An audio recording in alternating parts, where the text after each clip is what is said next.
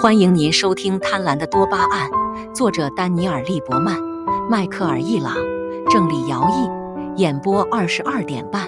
欢迎订阅《贪婪的多巴胺》第五章：嬉皮士和福音派。更复杂的是，政党内部组成复杂，其包含的不同群体甚至有些观念是相互冲突的。在共和党人中，有一些拥护小政府的人认为。应该让个人做出自己的选择，不受法律法规的控制。但也有一些政治上活跃的福音派人士，希望通过立法使国家变得更美好。一个以崇拜超验实体来定义自己，并强调正义和仁慈等抽象概念的群体，会以富有多巴胺能的方式对待生活，这并不奇怪。他们对持续的道德成长和来世的关注，也揭示了他们对未来的关注。他们是右派中的改革论者，左派中则有一些重视可持续发展的嬉皮士。他们常常对技术不满，更喜欢过一种比较原始的生活。他们喜欢当下的经历，而不是追求他们没有的东西。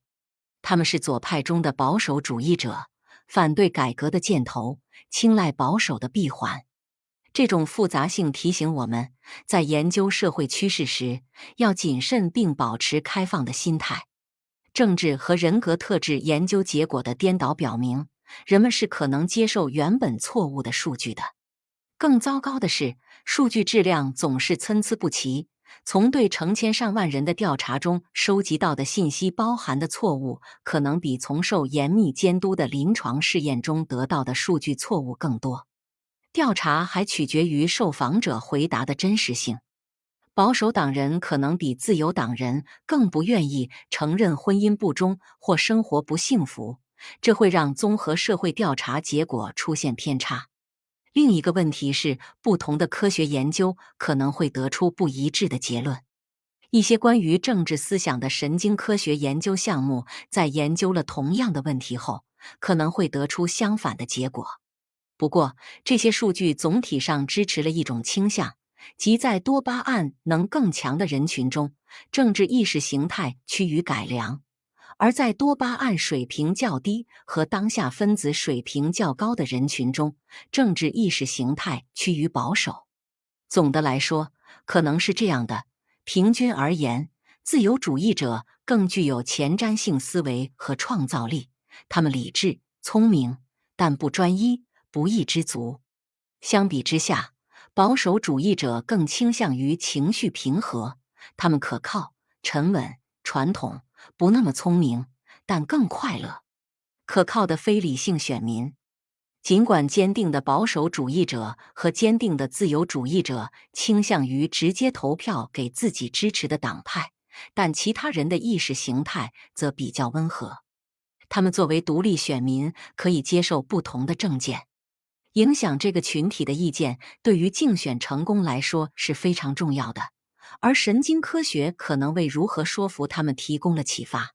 神经科学影响人的选择的关键在于做决定和行动这一环节，也就是说，取决于欲望多巴胺和控制多巴胺回路的调节。我们在那里权衡选择，做出自认为最有利于我们未来的决定。不管是从超市的货架上抓一瓶洗涤剂，还是给一个政治候选人投票，看起来这应该都是控制多巴胺的领域，即提出什么对我的长期未来最好这个简单的问题。但是，要征服控制多巴胺，克服所有不可避免的反驳，一张车尾贴或三十秒的电视广告是远远不够的。从实际角度来看，这类决定可能不值得做。理性决定是不可靠的，总是随着新证据的出现而随时可能被修改。非理性则更持久，欲望多巴胺和当下分子通路都可以被用来引导人们做出非理性的决定。最有效的工具是恐惧、欲望和同情。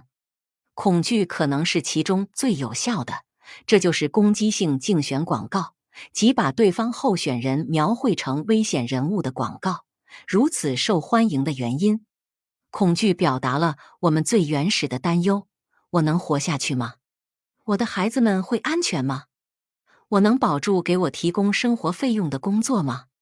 激起恐惧是任何政治运动中不可或缺的一部分，而这一做法造成了美国人互相仇恨这个不幸的连带效应。听众朋友，本集已播讲完毕，请订阅专辑，下一集精彩继续，欢迎收听。